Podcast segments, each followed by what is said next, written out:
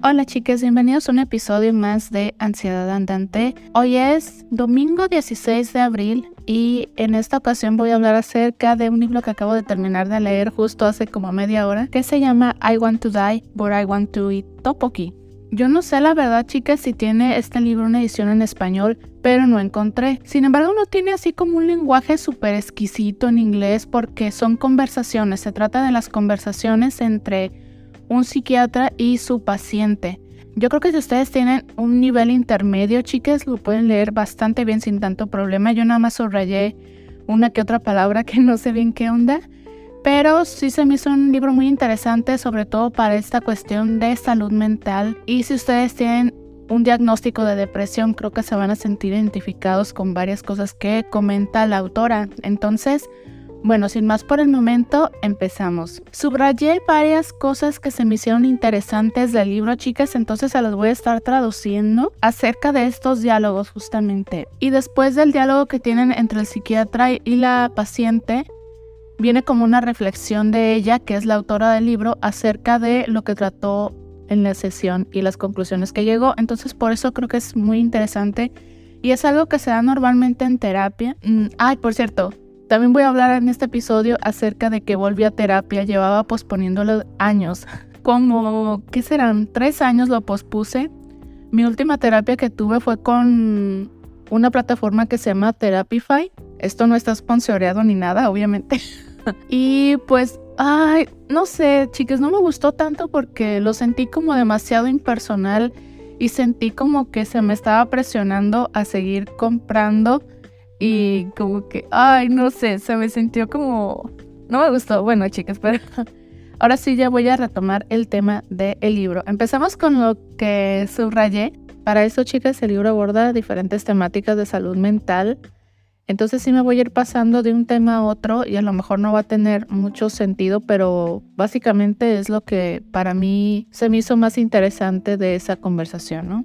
No es que tu apariencia en sí misma te genere tu obsesión, es porque tú tienes esa versión idealizada de ti mismo en tu cabeza y tú te vuelves obsesionada con él, con esa versión. Tú haces que esa versión sea muy específica y difícil de alcanzar. O sea, eso lo dice el psiquiatra como de que, o sea, es como esa versión que siempre tenemos de nosotros mismos que, por ejemplo, yo quiero ser más delgada o quiero tener la cara de cierta forma, ¿no? Pero es que esa versión que tenemos es súper difícil de alcanzar. Entonces a lo mejor si nos pusiéramos metas un poquito más alcanzables, estaríamos menos ansiosos, al menos en general. Bueno, esta es una parte del capítulo 1 que fue lo que subrayé. No es que diga que sea necesariamente lo más interesante del libro.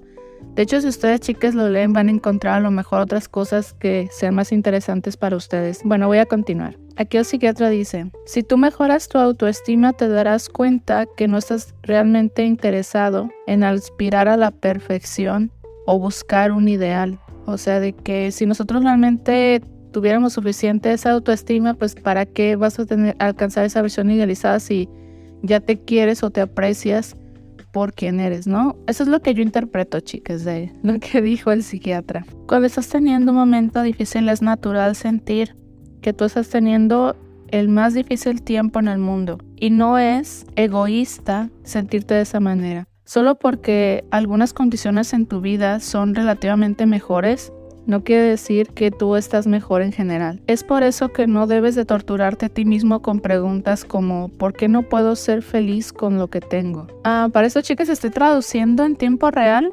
y no me había dado cuenta que es un poquito más complicado que pensé.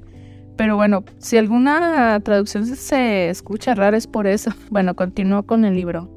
Sentimientos como la envidia son muy comunes, solo significan que tú tienes ideales. No es necesario ser demasiado negativo acerca de envidiar a otros. Puede ser una motivación para ti, para mejorarte a ti mismo. Aquí viene una parte donde explican que cuando tú empiezas a envidiar a otros muy fuerte, de una manera así como de que, ay, ¿cómo me gustaría tener lo que ellos tienen? Lo que hagas es pensar en ti, por ejemplo, cuando estaba chico, cuando eras adolescente y pensabas que cosas que ahorita lograste en el futuro serían un logro o una envidia para, ese, para esa persona joven que eras, ¿no? Entonces, realmente cosas así en nuestra vida, sé que hay que tratar de enfocar ese tipo de envidias que llegamos a tener por otras personas y, convertirlos en orgullo de nosotros mismos de decir, ok, yo de chico hubiera envidiado esto que ahora sí tengo, ¿no? Y aquí dice, desde, desde la perspectiva de un joven tú, tú eres la imagen del éxito. O sea, para esa persona joven tú serías el éxito. Y concluye así, aquí otra vez mencionando eso, lo que estoy diciendo es que no te compares a ti mismo con otras personas, compárate a ti mismo con quien eras en el pasado. Me gusta mucho ser yo misma, pero únicamente con una condición. Debo tener a alguien que me ama. Alguien debe saber cómo soy cada día para que pueda estar feliz sola. Y aquí el psiquiatra lo que le dice es que tú empiezas a pensar si soy feliz cuando esta persona me deja de poner atención a mí, lo que viene naturalmente es que trates de evitar ser feliz a toda costa. O sea, eso está un poquito medio tricky de entender, es difícil así como de entenderlo, pero es como autosabotaje. Les digo, son cosas que subrayé del libro y son muy random, chicos. Perdón porque siento que a lo mejor no va a tener mucha coherencia al final.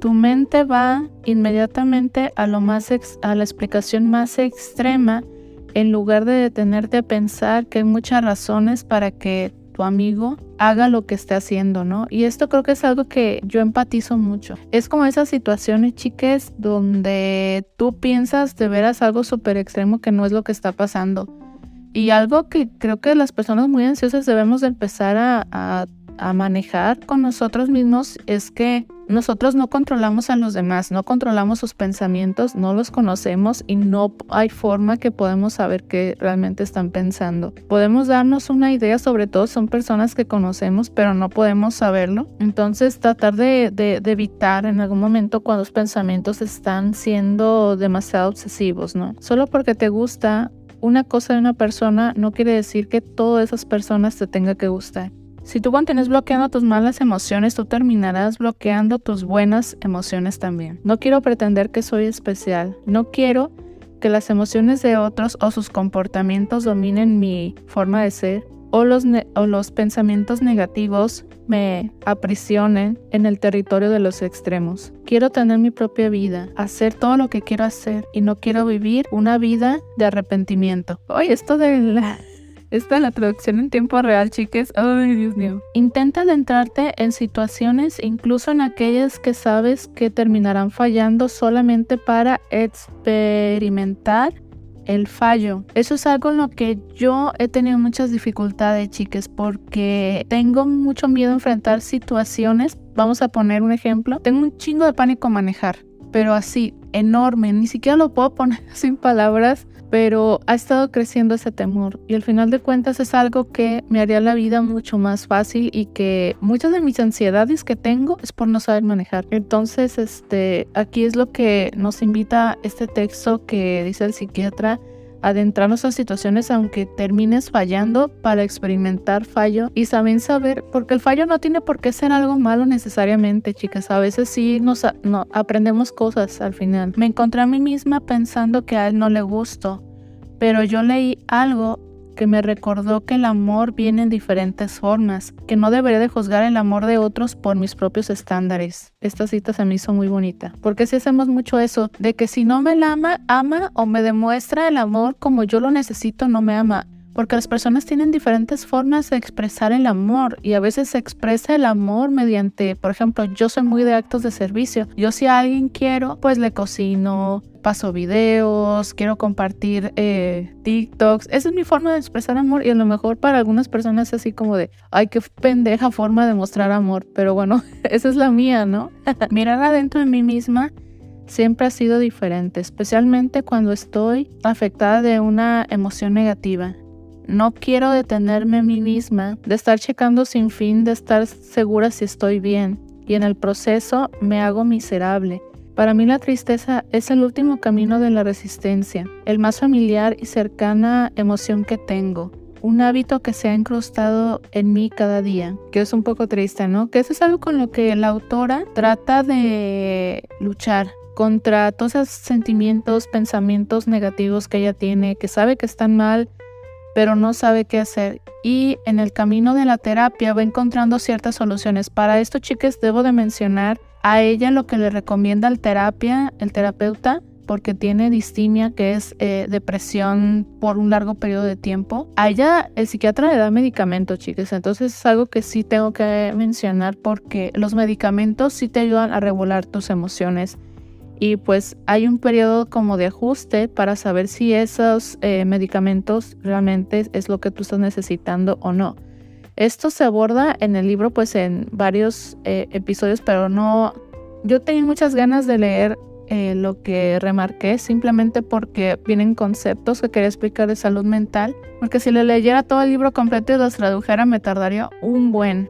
Yo continúo pensando que si revelo qué tan vulnerable soy, las personas me verán, verán eso y me odiarán. Y pienso que la más pequeña falla hará que la gente me deje. Continúo pensando que cada palabra que me dicen es un ataque. Y aquí la la autora termina concluyendo acerca de lo que mencioné anteriormente. Dice, nosotros no podemos continuar una relación o terminarla solamente por solo una cosa. Entiendo que eso está en mi cabeza, pero mi corazón tiene más problema en reconocerlo. O sea, eh, en su cabeza a lo mejor le estoy diciendo, por esta cosa vas a terminar, por esta cosa no sé qué, pero la realidad es otra. Pero si piensas así, pues entras como una espiral de, pensamientos que, que, te terminan afectando, ¿no? A ver, acá vemos otra cosa. Siempre me he considerado a mí misma infeliz. Y conocer eso es una forma de lástima hacia mí misma. Pero hoy quiero consolarme a mí misma. Soy, si, siempre soy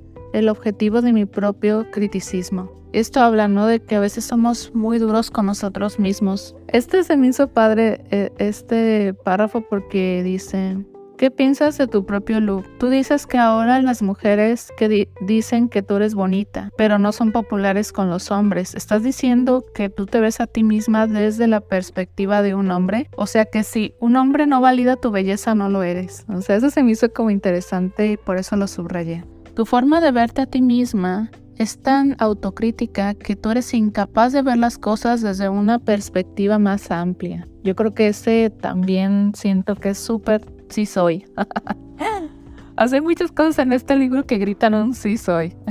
Pienso que tus miedos están desproporcionalmente enormes en comparación con el actual peligro. Es casi una forma de obsesión. Total, otra vez sí soy. Y hace poco me di cuenta de eso, chicas, porque durante muchos años, sobre todo creo que en mis etapas de los 20, yo justificaba el tener tanto miedo, ansiedad de estarme cuidando siempre como de que, bueno, vivo en Latinoamérica, tengo que estarme protegiendo y cuidando. Pero llegó un momento donde yo dije, ya perdí la perspectiva y ya no sé qué es, ya no sé reconocer un, un peligro de algo que me estoy imaginando. Y cuando llegué a esa conclusión, me asusté porque sí dije, cuántas cosas en mi vida no estoy deteniendo por miedo y debo de hacer algo para cambiar eso. O sea, tengo que pensar de una forma más lógica porque pensar de manera exagerada no es lógico. Para esto, chicos, hay como un bagaje cultural en el que tenemos que hablar acerca de este libro, que es la sociedad coreana. O sea, esta chica está hablando de la sociedad coreana y hay cosas que a lo mejor si no conoces la sociedad, pues dices, ay, no entiendo. Este libro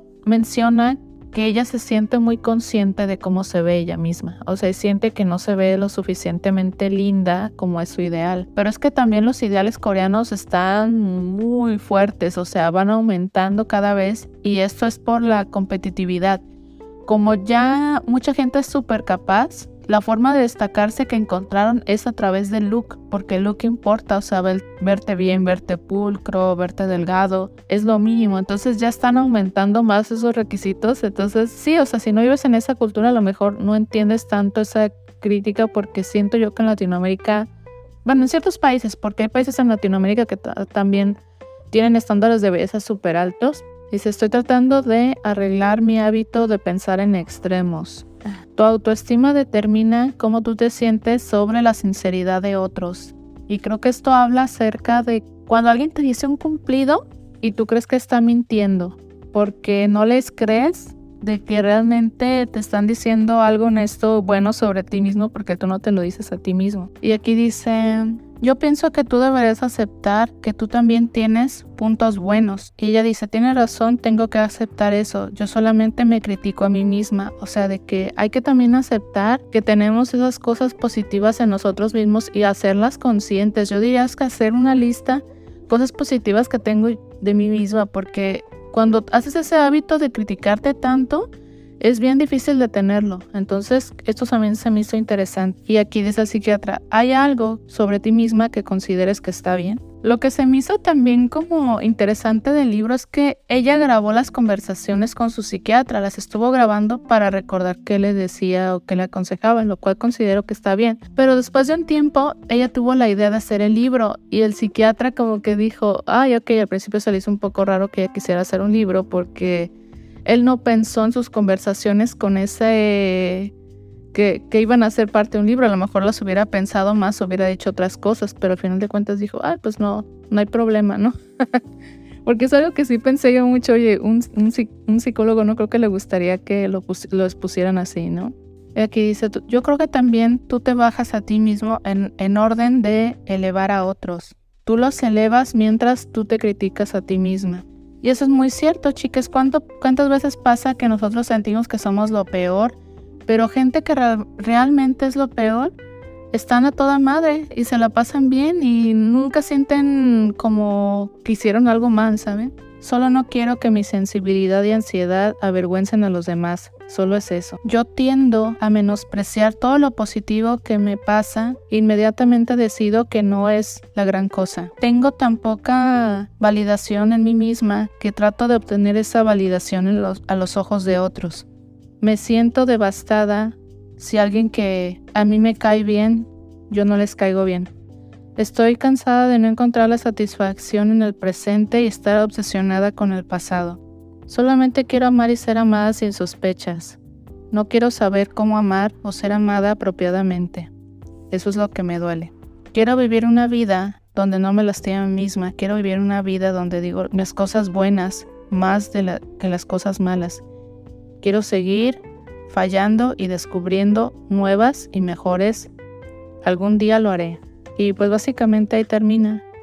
O sea, como con, termina la parte como de los diálogos y empieza una parte que viene más como conclusiones generales. Este es el récord de una ordinaria incompleta persona que conoce a otra ordinaria y incompleta persona y que terminó siendo terapeuta. Que eso es lo que dije. Bueno, chicas, a continuación pues ya terminó básicamente lo que viene siendo el diálogo y esto es algo que escribió el terapeuta acerca de su participación en el libro.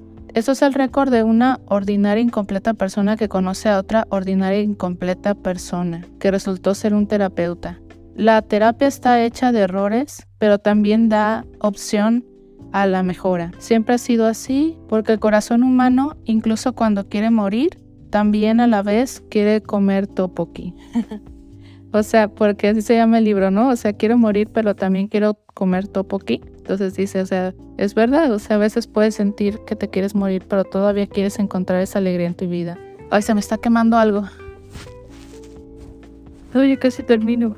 Las más confortantes palabras que yo he escuchado fueron estas. ¿Por qué estás intentando ser tan valiente? ¿Por qué estás intentando tener tanta confianza? Solamente ve adelante y siente lo que necesites sentir, no te animes. O sea, esto es, se me hace muy interesante esa cita, chicas, porque tiene que ver con que creo que en salud mental mucha gente te dice, anímate, órale, sal adelante, no sé qué, pero esto aquí dice, oye, necesitas sentir lo que tienes que sentir en ese momento, siéntelo. ¿Por qué necesitas ser valiente? A veces hay situaciones en tu vida donde es muy difícil y eso, chicas, a veces nada más nos queda sobrevivir y ya. Ser imperfecto está bien, ser un raro está bien, Tú no tienes que animarte. Lo puedo hacer bien hoy o no. Será una experiencia de otra manera y está bien. La interna y constante pelea en mí misma nunca va a hacerme sentir bien acerca de mí misma. Ahora veo aspectos más interesantes en mi vida y eso guía mi comportamiento y mi comportamiento cambia mi vida. Que eso es algo que tiene que ver completamente con terapia, chicas. Aprendí que los bajos aspectos en mi vida pueden ser llenados con incontables descubrimientos. La mayoría de la gente tiene problemas haciendo que sus palabras y sus acciones coincidan. No importa cuánto ellos leen y traten de recordar, siempre regresan a sus viejos patrones, Admiro a aquellas personas que reconocen esos errores pasados y tratan de mejorar y cambiar ese comportamiento a través de el tiempo. Soy buena en el arrepentimiento y autocrítica e incluso aunque puedo detenerlos, no puedo detenerlos completamente. Entiendo que esto es mi cerebro, pero tengo muchas dificultades de modificar mi comportamiento apropiadamente. Yo solamente debo aceptar, tengo tiempo para mejorar y considerar esos momentos como oportunidades constantes autorreflexivos. No puedo de la nada volverme una persona que yo envidie. Eso sería imposible. La única forma de ser una mejor persona es mejorar poco a poco, aunque sea tedioso, retrasar mis juicios, no forzarme misma para aceptar esos incontables juicios y emociones que pasan a través de mí. Criticarme a mí misma no me hará una persona más lista de la nada. Tengo que aprender cómo aceptar la vida como es. Tengo que detener esperar de mí misma la perfección. Lo mejor que puedo hacer es aprender o darme cuenta y hacer algo cada día. Aquí dice que también ella encontró una forma de lidiar con sus pensamientos intrusivos a través de la lectura. Y dice, frecuentemente busco por libros que son como medicina que encajan con la situación y mis pensamientos y los leo una y otra vez hasta que las páginas se dañan. Subrayo todo y aún así ese libro tiene algo nuevo que aportarme. Los libros nunca me cansan y en ese tiempo y su solución presente silenciosamente esperan a que esté completamente sana. Eso es lo más genial acerca de los libros. O sea, que realmente ella sí encuentra, dice, ay, no, hice algo mal o me estoy empezando a sentir mal. Libros, esa es como su medicina para ella. Y yo creo que todos podemos reconocer algo en nuestra vida que nos dé esa cuestión como desconexión. Nada más que hay que tratar de desconectarnos cada vez más, yo siento. Incluso con series o cosas así, chiques, lo que sea. Ella aquí menciona que tiene muchos sentimientos de inferioridad por su currículum vitae y es que ella estudió en la Universidad de Seúl, que es una buena universidad. Pero como es una buena universidad, todos tenían expectativas en ella para que fuera una persona súper genial, súper preparada y que lograra un chingo de cosas, sobre todo porque estaba trabajando en una editorial. Y la realidad es que ella no lograba todos esos objetivos que, que se debería de tener cuando estudias en una universidad así de buena. Entonces se comparaba con otros, e incluso ella llegó a conocer personas que eran súper inteligentes y admiraba mucho y luego se dan cuenta que no venían de una universidad tan buena y eso las hace sentir así como mal consigo misma. Entonces, por eso al final ella la solución que encontró es en quitar que ella estudiara en la Universidad de Seúl y que eso le dio bastante tranquilidad como para dejar de, sentir que estaba comparando este, y creo que podemos reconocer eso, chicas, si es algo que, que yo he tratado de hacer, pero luego vuelvo a, repetir patrones anteriores, y es reconocer qué soluciones eh, puede tener esos problemas. Es muy difícil planteártelo desde ti mismo esas soluciones y por eso la terapia es, es considero yo, más efectiva, porque se pueden dar cuenta más un terapeuta que no está en tu cabeza de cuál sería esa solución pero también hay soluciones que podemos encontrar en nosotros mismos. Por ejemplo, una solución que yo encontré hace poco fue, yo considero que me, Twitter me da mucha ansiedad, no necesito enterarme de lo que está pasando en este momento, entonces voy a dejar de usar Twitter. Y la verdad, chicas, es que me funcionó y me he sentido mucho mejor que de todas formas quiero seguir trabajando en redes sociales y, pues no sé qué voy a hacer. Pero pues al final de cuentas, este es lo que a mí me, me ayuda. Esta es una cita de Rebecca Soin. Dijo en The Faraway Nearby que la empatía es un acto de imaginación y si no plantas la semilla en ti mismo, nunca crecerá. Se me hizo bonito esa parte de que menciona en el libro. Estar juntos significa altruismo y el altruismo nos salva del el egoísmo. Estar juntos, entendernos a nosotros, compartir con otros, eso nos ayudará a vivir nuestro momento presente. Me pregunto si esta es una manera de poder confortarnos a nosotros mismos a través de la oscuridad que es nuestro mundo. O sea, de cómo la unidad eh, con otras personas, como con amigos, con familia, nos puede ayudar a sentirnos mejores. Es muy importante, chicas, y creo que esto de la comunidad es algo que se ha estado perdiendo mucho por lo individualista que es nuestra sociedad y por eso también nos sentimos deprimidos Y aquí ella dice que admira mucho a la gente que es muy positiva y adora como ese tipo de escritura, pero tiene ella problemas de aceptar su propia oscuridad. Básicamente lo que ella menciona es que a pesar de que ella quiere intentar tener una vida mentalmente más estable, todavía se va a seguir encontrando con dificultades. Y pues básicamente eso vendría siendo lo que yo subrayé del libro, chicas. Nuevamente les eh, recuerdo, nuevamente les menciono que no necesariamente es lo más importante este libro que, eh, bueno, está catalogado con un memor. Como yo lo definiría, chicas, es que es como leer como una terapia que le damos a otra persona y hay cosas que te encajan, hay cosas que no. Pero la realidad es de que no hay nada como vivir esto de forma personal. O sea, no hay sustituto para esto. Cuando yo estaba leyendo este libro dije, yo no necesito terapeuta, ya hay cosas que puedo aprender a través del libro y no repetirlas yo. No, es muy diferente porque nuestras experiencias son distintas. Entonces, es como una invitación nuevamente a, hacer terapia, creo yo. Este libro te deja con esa sensación de, ok, yo también quiero pasar por esa experiencia y sé que no va a ser fácil, sé que voy a encontrar con problemas porque creo que las personas que no hemos pasado por terapia se puede llegar a pensar que va a ser muy rápido y la realidad es que no. Entonces, seamos pacientes con nosotros mismos, sigamos trabajando en nuestra salud mental, encontremos esos, eh, esos insights, esos descubrimientos que podemos tener acerca de una conducta que necesitamos mejorar y tratemos poquito a poco de mejorarlo en cosas que estén en nuestras manos. Y pues creo que en sí eso es todo, chicas. También mencioné cosas de mi salud mental que quería mencionar ahorita que ya regresé a terapia. Y probablemente ahorita pues apenas empecé y hablamos como de objetivos. También quiero yo un diagnóstico porque considero que tengo una neurodivergencia todavía no diagnosticada, pero bueno, ya les seguiré contando qué onda más adelante, pero me alegra mucho haber tomado esta, este paso. Nos vemos en el próximo episodio, chicas, y una disculpa, siento que quedó muy largo el episodio. Pero bueno, nos vemos en el próximo episodio, gracias por seguir ahí.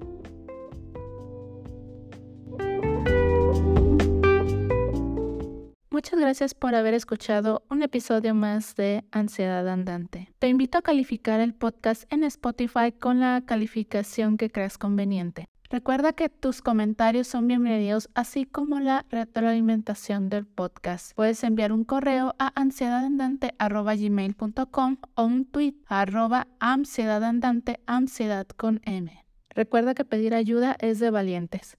Nos vemos en el próximo episodio.